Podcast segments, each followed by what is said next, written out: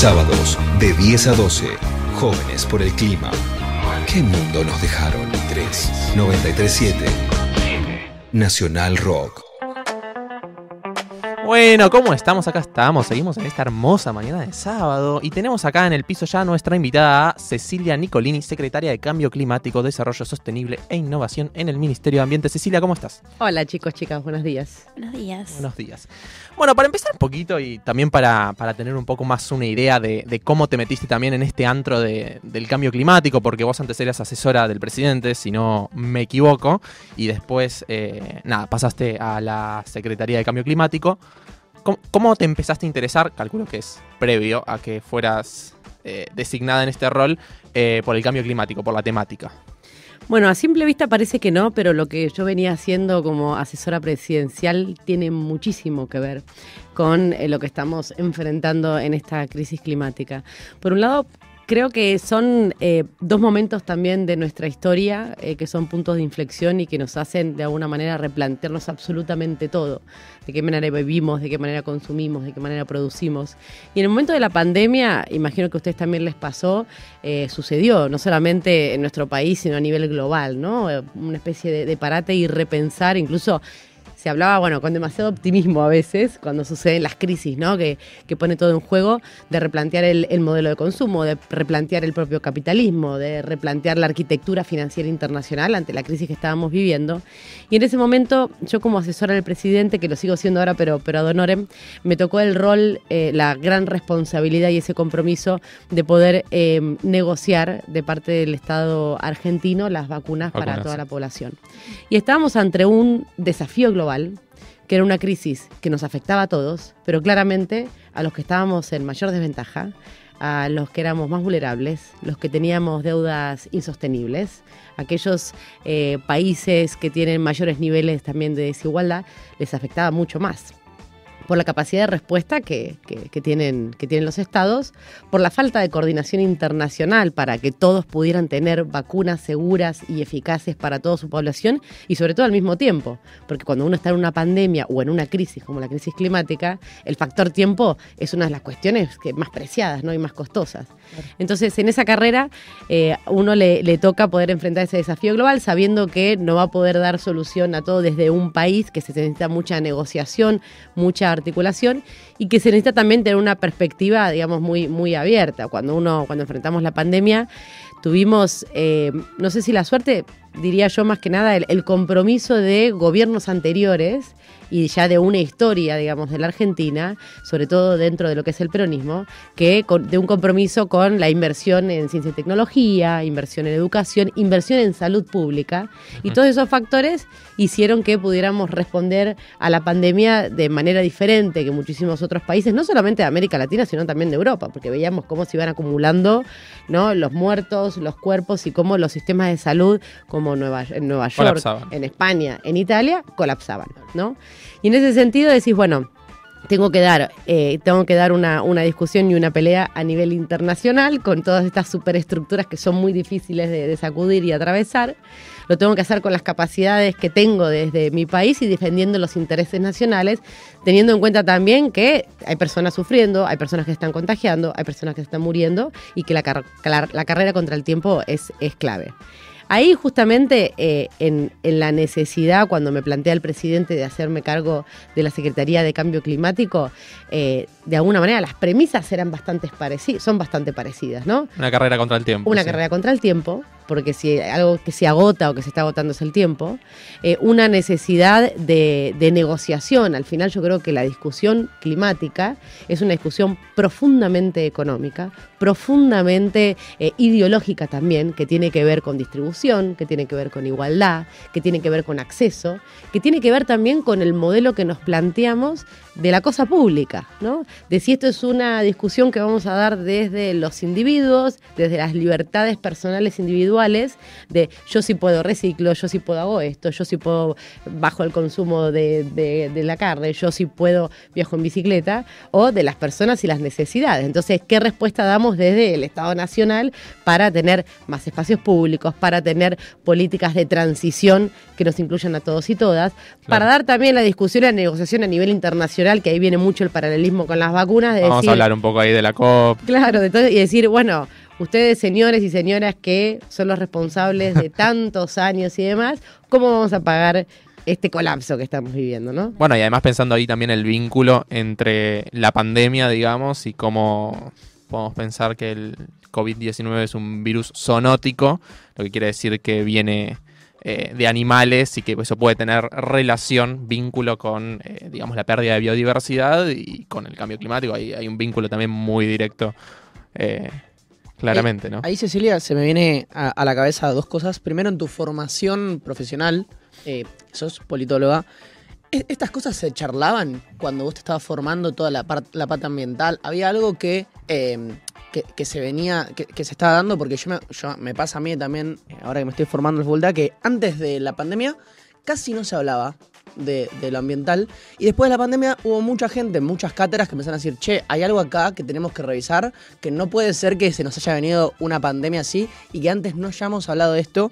Primero saber si en tu formación profesional había algo de estas discusiones, había algo de esta formación y después saber dentro de los gobiernos cómo funciona, si previo a la pandemia las políticas públicas se tomaban teniendo en cuenta realmente lo, lo ambiental y qué pasa después de la pandemia. Si hubo ahí algo que modificó mucho la estructura de pensamiento.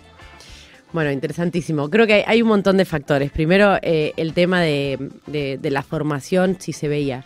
Yo creo que hay un gran cambio, ¿no? Un gran cambio de paradigma de cómo abordamos el tema climático, cómo abordamos esta, triple crisis planetaria que recién vos lo mencionabas. Tenemos una crisis climática, pero tenemos una pérdida de bio- biodiversidad, tenemos el factor de la contaminación y nuestros países también enfrentan crisis económicas, sociales, políticas, ¿no? Este, este sistema, este nuevo mundo de policrisis constante. En la época de, mi formación en, la carrera universitaria, pero también en, la cuestión de los posgrados, por lo general había como una especie de dicotomía entre lo que eran las cuestiones ambientales y cómo se cruzaban después con las cuestiones más de desarrollo, digamos, políticas de desarrollo, de, de macroeconomía, de política económica.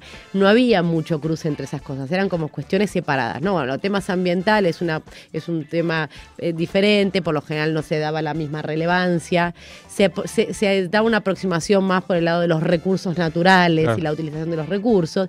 Y después me, me parece que había una agenda mucho más naif de alguna manera que era la cuestión de el reciclado, la sostenibilidad, que en el sector privado se veía más por responsabilidad social empresarial, estaba, digamos, eh, más desde el punto de vista de las consecuencias, entonces uno veía más la contaminación. Claro, por como que pasa después. Claro, pero- el derretimiento de los polos, empezaba a hablar de todo eso, pero no realmente de, bueno, cuáles son eh, las causas de todo esto. Y si bien el IPCC lleva décadas y décadas trabajando en todo esto, eh, me parece que es justamente en los últimos años donde empezamos a tener un clivaje real.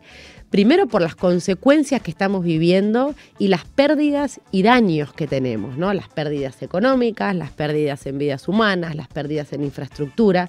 Me parece que eso empieza a hacer que esta agenda empiece a tomar relevancia.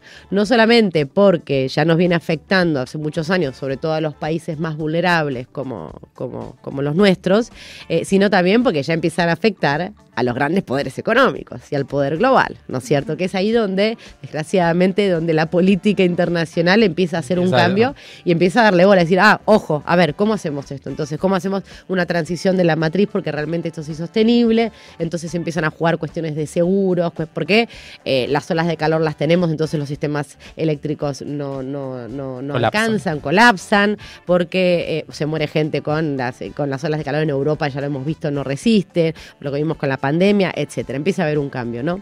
Eh, yo personalmente eh, tengo una aproximación muy, muy interesante también en la discusión climática y el cambio climático. En, en los últimos años de mi formación, cuando estuve haciendo la, la- la maestría en, en- en Boston, en la Universidad de Harvard, eh, ahí eh, el, el tema empezaba a tener una relevancia enorme, muy, muy grande, sobre todo por la negativa en términos de que justo había ganado Donald Trump en el año 2016. Eh, y entonces, por la negativa, ¿no? La, la- la contra, digamos, empezó a surgir el debate de no, no, oi- oigan, esto sí que es importante, esto es un, ¿no? un climate change denier, como eh, eh, los negacionistas. eh, y entonces empezaba a haber muchísima discusión eh, eh, con, con todas estas cuestiones. Y además yo estaba en un centro de investigación en el MIT, que es el Centro de Inteligencia Colectiva, y justamente uno de los proyectos insignia que tenía este centro era la posibilidad de, ante un desafío tan complejo, tan grande y con tantas aristas, que la inteligencia colectiva global pudiera eh, trabajar para brindar soluciones. Entonces era una gran plataforma en donde científicos, científicas, expertos, policymakers de todo el mundo podían contribuir a la solución de diferentes problemas que se presentaban relacionados con el cambio climático. ¿no? Entonces ahí también trabajé mucho en, profundidad, pero bueno, por supuesto ahora estoy, estoy metida de, lleno en, en la temática. Fantástico. Estamos con Cecilia Nicolini, que es secretaria de Cambio Climático de la Nación. Y acá quiero ir a algo quizás un poquito más puntual, que tiene que ver con cuáles son capaz eh, las problemáticas del cambio climático que va a sufrir Argentina. Digo, esas exactas que sabemos que acá, al corto, mediano o incluso a largo plazo, vamos a estar sufriendo de manera directa. Digo, ya lo vemos, decías recién, olas de calor eh, y demás. Eh, ¿Cuál es lo que para vos hay que hacer más hincapié y, y debemos meternos de lleno ahí porque es como lo que más vamos a sufrir? Bueno, yo creo que eh, es bas- bastante evidente también, uno lo tiene que relacionar con la distribución de la población, digamos, dónde viven los habitantes en el caso de la Argentina, que como ustedes saben está bastante concentrado en algunas zonas, cuál es el tipo de geografía que tenemos, eh, cómo está afectando también esta, estas crisis que estamos viendo. Una, claramente, la cuestión de la sequía es eh, algo totalmente crítico que vivimos estos tres años. Son efectos climáticos que suceden, que vienen que siempre sucedieron. Lo que hace la crisis climática es acentuarlos, hacerlos más largos, hacerlos más profundos, ¿no? Eh, y que afectan a, sobre todo a, la- una población muy vulnerable, afectan la navegabilidad, navegabilidad de los ríos, entonces también el comercio internacional está afectado. Ni que hablar de lo que, lo que son las exportaciones en la Argentina.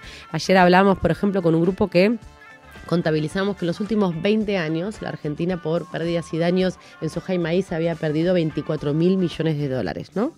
Eh, solamente el año, este año, digamos, por la sequía esta extrema que estamos viviendo, la Argentina dejó de exportar 22 mil millones de dólares. O sea, casi lo mismo que en los últimos 20 años, ¿no? Entonces, esto tiene una afectación directa, no solamente a la economía, sino también, luego también en las poblaciones. Ustedes fíjense, todavía tenemos también muchas poblaciones rurales que, que- viven, ¿no? De- de lo que, de lo que siembran, de lo que cosechan.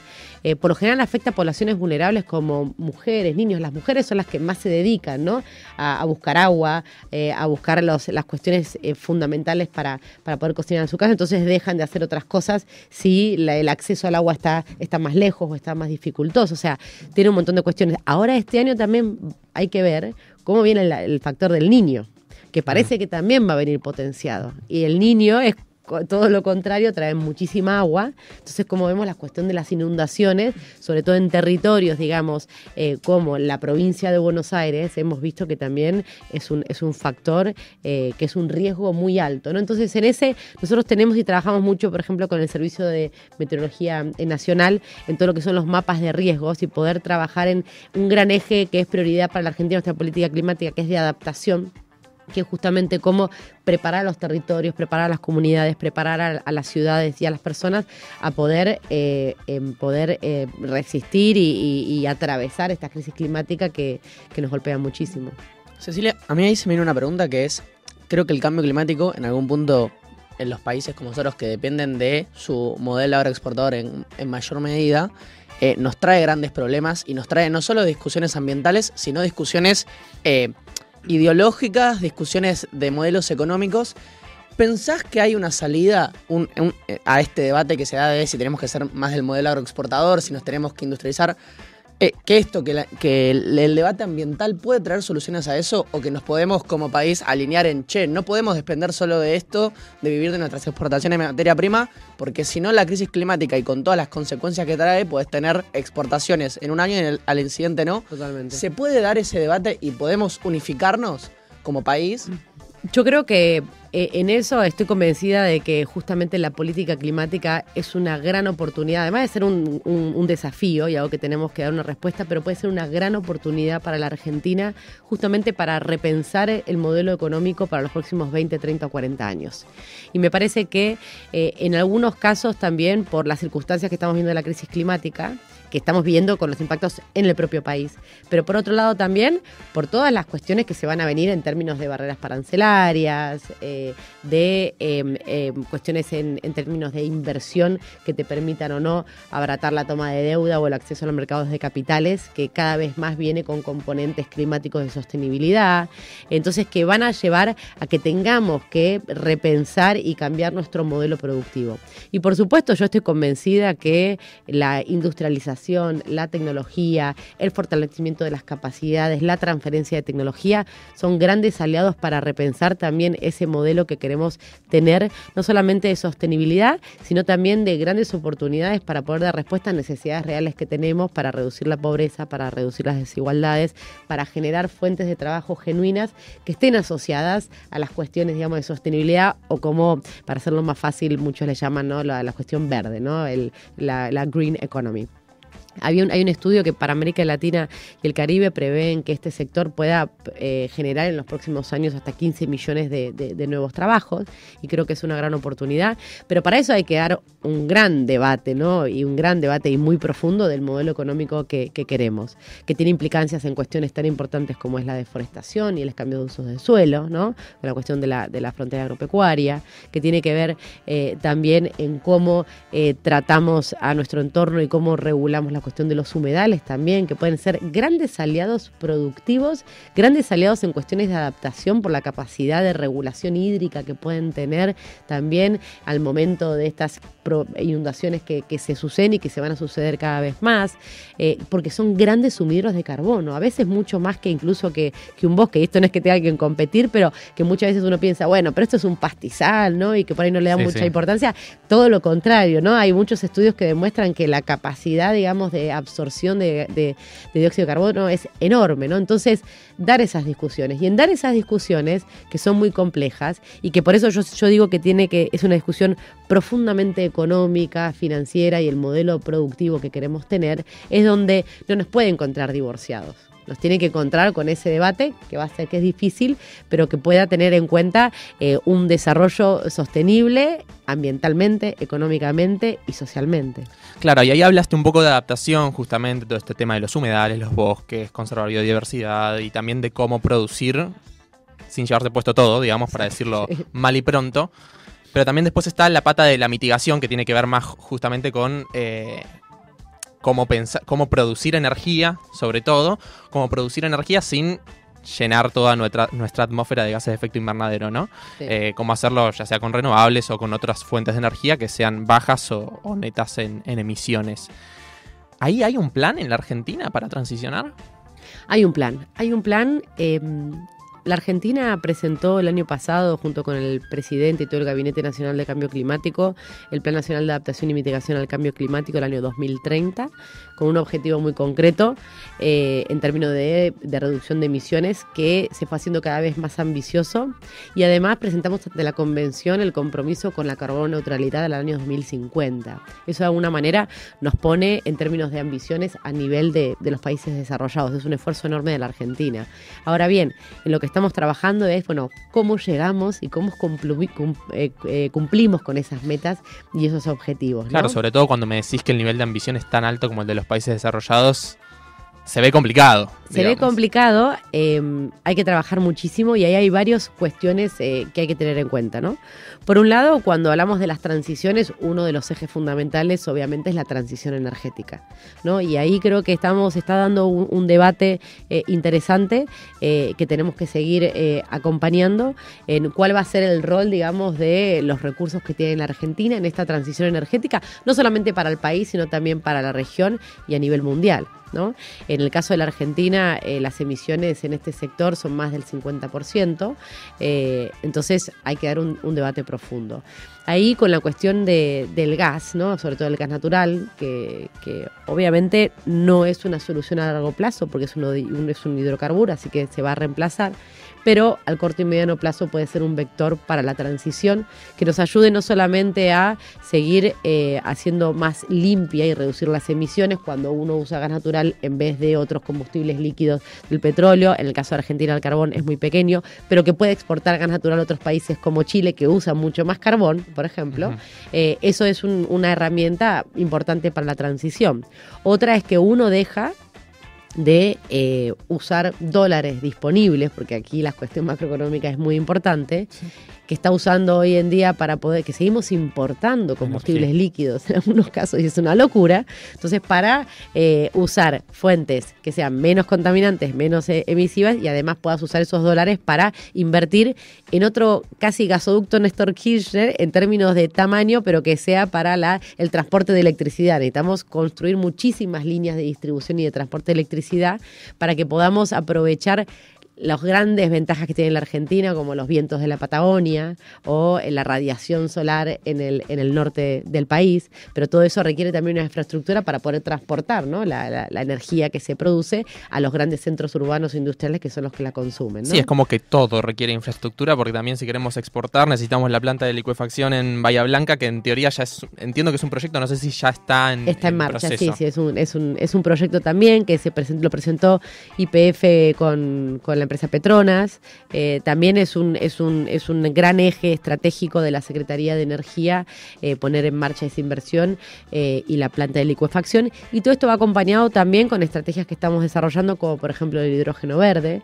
Semana que viene hay una conferencia muy importante en Bariloche sobre el hidrógeno verde. Bueno, cuál va a ser no solamente la importancia de lo que es ese posible vector energético para la decarbonización de nuestra economía, para la decarbonización de nuestra matriz energética, sino también cuál es el rol que vamos a jugar en términos de desarrollo de capacidades locales, que creo que también es una discusión importante que tenemos que dar, de recursos humanos, de tecnología, de la construcción de los componentes necesarios eh, eh, para, para, para poder poner en marcha este, este, este nuevo sector que, que promete mucho, pero que todavía está en desarrollo. ¿no? Y acá, acá hablabas un poco de la- el desarrollo de las nuevas tecnologías. ¿Dónde crees que hay que poner como un foco para incentivar y promover justamente el desarrollo de, de estas nuevas tecnologías? Que es como el aliado más importante también para combatir o mitigar o adaptarnos al cambio climático. Bueno, yo creo que la- una de las claves fundamentales es eh, la educación, sin duda, eh, poder trabajar cerca de los centros ed- educativos, de las universidades, de los centros de, formación, eh, nos van a permitir poder desarrollar, digamos, nuevas soluciones también a las necesidades que tenemos a nivel local, ¿no? La Argentina además también es un exportador de ideas, de tecnología, de innovación, entonces no solamente hacerlo para nosotros, sino también para contribuir en esto con, con el mundo. Yo creo que también hay que trabajar muy de cerca con el sector privado en eso, poder tener un espacio de innovación abierta en donde todos los avances se puedan compartir, se puedan retroalimentar y pueda generar una espiral positivo de desarrollo. Creo que esos son ejemplos también de estos ecosistemas de innovación en el mundo que podemos ver, que hay una clara eh, simbiosis entre, eh, entre la universidad y, y demás con el sector privado. Y ahora bien, y un elemento fundamental es el Estado también, y el rol del Estado. Y yo estoy profundamente convencida en el rol del Estado como un agente también de innovación, de cambio de transformación, en muchísimos aspectos. En los grandes países, por ejemplo, todo lo que fue el desarrollo de vacunas, más del 80 o 90% del capital que se utilizó para poder desarrollar estas plataformas de desarrollo y producción de vacunas vinieron de los estados, de fondos federales de Estados Unidos, de fondos en el Reino Unido, ni que hablar obviamente de China, de la Unión Europea también, para poder permitir arriesgar e innovar y dedicar muchísimo tiempo a estudiar un tema, a desarrollar una tecnología que te permita eventualmente poder generar en ese caso las vacunas. Bueno, esto es lo mismo. Todo lo que son los grandes avances tecnológicos, desde Internet hasta los teléfonos celulares, eh, hasta eh, em, eh, también los coches eléctricos y más, vinieron de fondos públicos y sobre todo de, de- de los estados invirtiendo en eso. Creo que es un gran aliado. Que tenemos que tener y que también lo vimos en la pandemia, la vacuna que está eh, desarrollando la Argentina, eh, ahora la, la, vacuna ARVAC, Cecilia Grierson, que está en la fase 3, es un, es un compromiso y un esfuerzo también de miembros del CONICET, de inversión pública también, de universidades públicas y también algunas empresas privadas que están colaborando. ¿no? Entonces, en ese modelo me parece que tenemos que, trabajar y profundizar para encontrar estas soluciones. Cecilia, yendo más al plano internacional, se me viene a la cabeza algo que venimos hablando hace varios programas y es algo que a mí me preocupa mucho, que es eh, en las lógicas de repensar norte-sur, en las lógicas de repensar qué es la agenda verde, muchas veces las derechas más internacionales, por decirlo así, traen esta idea de que lo verde hoy en día es eh, lo rojo cambiado de color. Y se dan muchas estas discusiones de, bueno, miren, nos quieren hacer decrecer a nosotros, quieren cambiar nuestras formas de vida en el norte global. Y muchas veces, y lo vimos con Donald Trump saliendo del Acuerdo de París y cómo reconfiguró la política internacional eso, se vienen estos debates de, bueno, ¿qué pasa si de repente las potencias mundiales, que son las que tienen que llevar adelante esta transición, dicen, no, ¿saben qué? Yo no lo quiero hacer, digo. ¿Qué, ¿Qué, pensás vos desde tu lugar de ir a las conferencias de cambio climático, a, discutir con otros países estas cosas? ¿Cómo se puede llegar a un consenso general de, che, esto es una agenda que hay que tenerlo en la cabeza de todos los gobiernos, de todos los países, más allá de cuál sea tu mirada, tu política o, o las tensiones que sean intrapartidarias dentro de los países? ¿Cómo se puede solucionar eso? ¿Pensás que hay una solución? Porque es una pregunta bastante amplia. Eh, creo que uno tiene que ser siempre optimista, sobre todo cuando está ¿no? en, en, en, estos lugares de, de, negociación y haciendo política, porque creemos que la política es una herramienta para transformar nuestras realidades, transformar la sociedad y poder hacer estos cambios. Así que sigo teniendo eh, algo de optimismo en esto. Obviamente cuando uno, eh, cuando uno está en esos entornos sí que hay muchísimo cinismo y muchísima hipocresía. ¿no? Eh, y, y, es a veces eh, en algún punto desmotivante, digamos, que no se alineen, por un lado, la narrativa internacional hermosa que se habla sobre poder combatir el cambio climático, luchar contra la pobreza, contra la desigualdad, y luego las políticas efectivas, sobre todo en términos del de impacto global, porque claro, la Unión Europea ahora está poniendo políticas eh, para regular su comercio, para poder importar solamente productos libres de deforestación, para tener un, eh, una menor huella de carbono por habitante en términos de consumos de energías, cuál es la fuente renovable o no, pero no tiene en cuenta que ellos también son importadores netos, digamos, de emisiones por el consumo que tienen y por los productos que vienen de nuestros países a nivel histórico, ¿no? Además, además de responsabilidad histórica. Me estás poniendo un montón de restricciones cuando el problema lo generaste vos, Exacto, principalmente. Ahí vamos. Entonces, es... ese es el cinismo, ¿no? El nivel de cinismo y hipocresía de, de decir, bueno, pero a ver, si vemos en los últimos 200 años, ¿quiénes son los mayores responsables de la crisis que estamos viviendo? Y eso está clarísimo, cuantificado y ahí muy, muy, muy claro, ¿no? Principalmente Estados Unidos lleva la delantera por lejos, eh, los países de la Unión Europea, el Reino Unido, países como Rusia. China en el último año, a nivel acumulativo menos, digamos, pero en los últimos años empieza a tener mayor relevancia. Entonces ahí también tiene que estar la discusión, digamos, vos te desarrollaste en los últimos 200 años a costa, digamos, de los recursos de nuestros países, a costa de estar emitiendo que se acumulen estos gases y ahora me ponen las restricciones cuando eh, yo necesito, digamos, también dar respuesta a las necesidades que tenemos. Entonces ahí la clave, digamos, son dos cuestiones fundamentales. Por un lado, el acceso al financiamiento, ¿no? Para poder hacer transiciones. Entonces, nosotros nuestra discusión es por supuesto, tenemos un compromiso, esto es una crisis climática que eh, nos afecta a todos, pero no a todos por igual. A nosotros nos afecta más, además. Encima que no somos los, los, eh, los principales causantes, nos afecta mucho más por las vulnerabilidades de nuestros territorios y nuestra gente, cuando hablamos de la agenda de adaptación, por las nuevas barreras que se vienen a dar. Y encima, el compromiso que vos tuviste ¿no? Cuando digo vos, es norte global. En el año 2009, de los famosos 100 mil millones de dólares, nunca aparecieron, o aparecieron una parte aquí y allá como les convenía más, ¿no? Estas cooperaciones técnicas en esto y lo otro.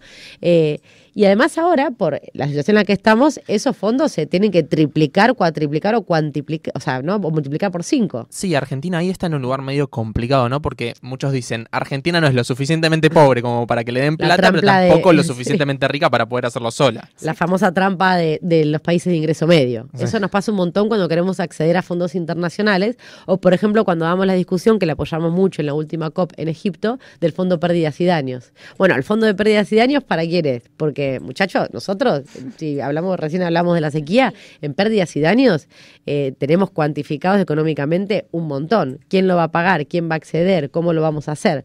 ¿No? Y en esa discusión es donde se dan las mayores eh, dificultades. Y lo mismo pasa con, por ejemplo, la transferencia de tecnología. Nosotros tenemos unas capacidades y una necesidad también de eh, invertir y generar mayores parques eólicos, parques solares. hablamos igual de la necesidad de la infraestructura para el transporte, pero que es otro tema.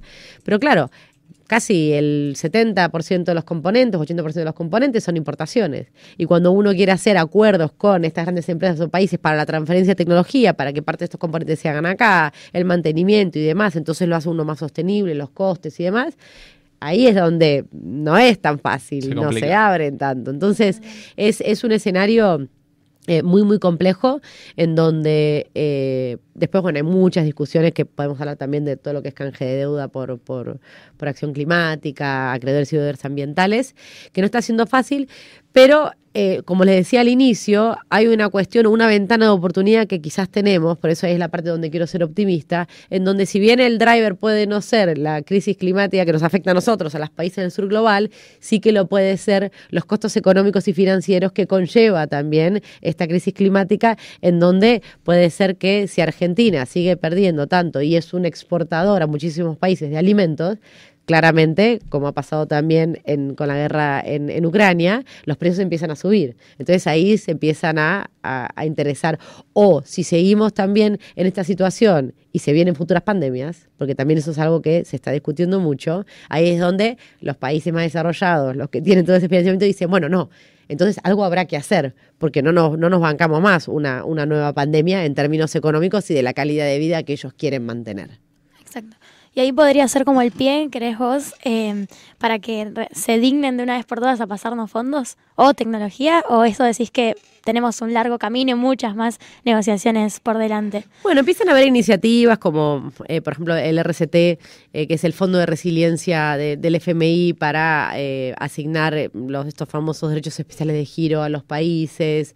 Está la discusión de la iniciativa de Bridgetown que lidera Mia Motley, que es la primera ministra de Barbados, que ahora va a dar una conferencia con Macron en París, en donde se habla sobre todo de eh, reestructurar los bancos multilaterales para que tengan muchísima más eh, inversión eh, en cuestiones climáticas en los países en desarrollo, para que el FMI pueda eliminar los sobrecargos también, que son una carga enorme para los países, que además del sur global somos los países altamente endeudados. Los famosos sobrecargos que no logramos quitar de nuestro acuerdo. Esos ¿no? famosos sobrecargos también se siguen poniendo, que hayan fondos frescos nuevos, o sea, que, que, que los países desarrollados puedan poner en el Banco Mundial, en el BID, en la CAF, en todos los multilaterales, fondos frescos que se asignen a cuestiones climáticas y no, digamos, rascar el fondo de la olla de lo que había más o menos, antes era para desarrollo, educación y tal, y ahora eh, lo invertimos en, le ponemos el etiquetado verde, ¿no? Se hace mucho de greenwashing, para que también haya, hay muchísimo financiamiento privado disponible, pero lo que pasa con los, los países como los nuestros, necesitamos también de las garantías o, o la posibilidad de que estos bancos multilaterales nos acompañen para que el valor, el acceso a esos mercados de capitales o a esa deuda eh, pueda ser muchísimo menor o para que la inversión también privada sea viable en países que podemos tener mayor eh, inestabilidad económica en, en algunos casos. ¿no? Entonces, es todo un, digamos, replanteo que se habló mucho también en la pandemia de lo que es la reforma de la arquitectura financiera internacional, que creo que es un rol importantísimo para que esa discusión realmente de la, de la transferencia de fondos, de tecnología para hacer frente a esto, llegue, al, no te digo a buen puerto, a algún lugar, que algo se haga diferente de lo que veníamos haciendo. Cecilia, em, yendo al plano más regional, y siendo esto que hablabas vos de eh, las energías, qué lugares deberían ser eh, estructurales y cuáles deberíamos planificar de acá a mediano pla- plazo para desarrollarnos como país o tener otras fuentes de ingreso de energía, te iba a preguntar, ¿qué rol pensás que tiene que tener el Estado vos ahí? Porque muchas veces, y lo vemos por ejemplo con la disputa del litio en Bolivia, eh, ves grandes actores que financian hasta golpes de Estado para poder eh, extraer ciertos recursos. ¿Qué rol tiene que tener para vos el Estado ahí? ¿Que, ¿Desde qué lugar se debería plantar? Y si pensás que tiene que haber eh, una lógica de cooperación regional ante estos polos que vienen a intentar extraer los recursos, llevándose las mayores ganancias y bueno, esto, eh, dejando a muchas veces a los estados en un lugar de eh, subordinados de sus intereses. ¿Cómo pensás que se debe dar a nivel nacional este, esta discusión y a nivel regional? Yo creo que el, el rol del Estado es fundamental y tiene que tener un protagonismo eh, muy, muy eh, destacado en esta discusión. Luego, el rol que tome para cada cosa creo que no sirve lo mismo para todo, digamos. El rol del Estado que puede tener, por ejemplo, que lo tuvo y que lo tiene y gracias a esa inversión pública es que tenemos la trayectoria nuclear, por ejemplo, que tenemos y que somos casi es el, país eh, del mundo más avanzado en construir su reactor modular, que puede ser muy el, el CAREM que todos queremos tanto y que queremos que pronto sea una realidad que se está construyendo, que está un 70-80% su construcción. Hay 80 en el mundo, el CAREM es uno de los más avanzados. Además, el, el, el secretario general de la Organización Internacional de Energía Atómica es argentino, ¿no? Rafael Grossi, que estuvo hace poco, que tenemos una trayectoria de más de 70 años. Bueno, eso fue también por una visión en su momento del, del gobierno de Perón, también de invertir en esto y de continuar, por más que tuvimos periodos de desinversión, ahora estamos retomando, ¿no? Esto para dar un ejemplo de, de que eh, el rol del Estado a veces es muy presente y muy importante la importancia que tiene una empresa, por ejemplo, también como IPF, ¿no? El rol que va a jugar con la cuestión del litio, con la cuestión YPF Luz, por ejemplo, ahora de la transición eh, energética con los parques solares y eólicos, eh, con toda la cuestión también de, vaca muerta. O sea, es una empresa también, una parte pública que, tiene que tener un rol fundamental. En otros casos, el Estado acompaña con eh, las garantías o, o, el apoyo, digamos, financiero o las líneas de crédito para que se genere más inversión, para que se genere más innovación, para que se generen nuevas tecnologías. En otro caso, obviamente, el Estado tiene que todo quién va a construir las líneas de, transporte de electricidad, ¿no es cierto? Para, para poder tener y garantizar. Y después que también eh, eh, el Estado como por un lado regulador de las inversiones y todo lo que, lo que, lo que se lo que se invierte y se trabaje con cuestiones tan eh, críticas como son los recursos naturales en el caso del litio, eh, también como garante de que podamos tener un acceso igualitario y a toda la población, que los beneficios o las oportunidades no se las lleven tres o cuatro vivos, sino que realmente pueda tener un impacto en la población, eh, eh, en el acceso ya sea a, alimentos, a energía, eh, al transporte, a todo lo que, lo que sea el, el, desarrollo. Y también porque en última instancia, en este mundo volátil que hablábamos y de policrisis, eh, fueron los estados los que pudieron, gracias, sobre todo los países que tenían estas fortalezas, a, a dar una mejor respuesta para todos los ciudadanos y ciudadanas, como vimos con la pandemia o como podemos ver en, en el futuro. Así que yo ahí creo que es eh, fundamental. También tenemos que, en términos ambientales, eh, tener una pata muy, muy rígida en términos de, control, de, de, evitar, de minimizar eh, al máximo los impactos, de poder tener en claro y controlar los riesgos, de poder tener una respuesta certera y rápida ante contingencias y eventuales, en castigar a aquellos que no cumplan las cuestiones ambientales, aquellos que contaminen, en perseguirlos, en aquellos que, incendian nuestros bosques, eh, que incendian nuestros humedales.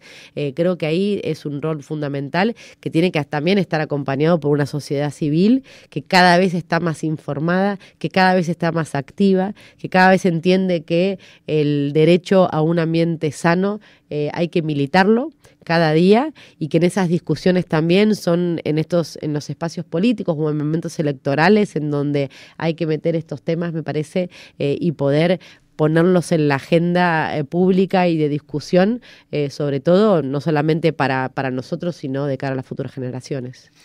Perfecto, Cecilia. Bueno, entonces ya para ir cerrando un poco esta, esta linda entrevista, eh, vi algo que estuvo como presente en, como en tu, en tu hablar a lo largo de toda la entrevista, que fue el tema de las divisas. Las divisas, las divisas, las divisas, las divisas, como algo, un condicionante de alguna manera, ¿no? Como queremos transicionar, queremos hacer esto, necesitamos divisas porque de eso depende, por ejemplo, que podamos importar eh, componentes para fabricar, no sé, aerogeneradores. Desde eso hasta mil cosas más eh, por las que los necesitamos y, por los que son necesarias. Y la pregunta que estamos haciendo hoy, el día de hoy a nuestros oyentes es justamente qué necesita la Argentina, nosotros decimos, para ser potencia sustentable, de alguna manera, para, para estar bien en esa carrera, ¿no? Eh, siento que tu respuesta ahí sería divisas, pero confirmámelo. Eh, yo creo que más que divisas es, eh, es un modelo de, de desarrollo económico sostenible a medio y largo plazo con, que sea con, con todo el mundo adentro. Me parece que esa es la clave. ¿Qué necesitas para eso? Necesitas educación, necesitas divisas, necesitas un, un sector económico pujante que también se compone de pequeñas y medianas empresas.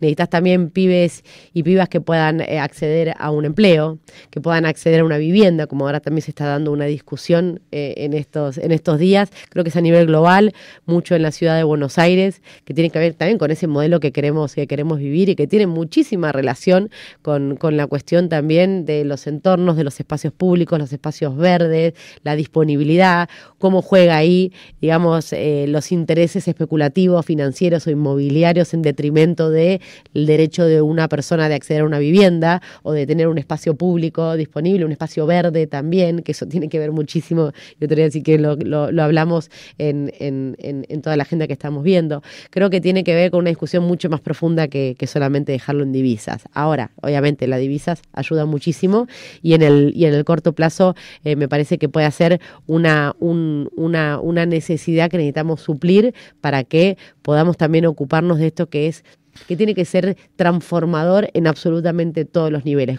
No, con la macro no nos podemos quedar. Me parece No, que tiene que ir no, muchos pe- a- mucho pero más digamos allá. que es un condicionante para muchas de esas cosas que estamos hablando. Por supuesto, sí. Como dice la canción, el, el dinero no es todo, pero como ayuda. Pero como- y en esto Bueno. más que nunca. Muchísimas gracias por venir, Cecilia. Gracias a ustedes, me encantó Muchas estar acá. gracias.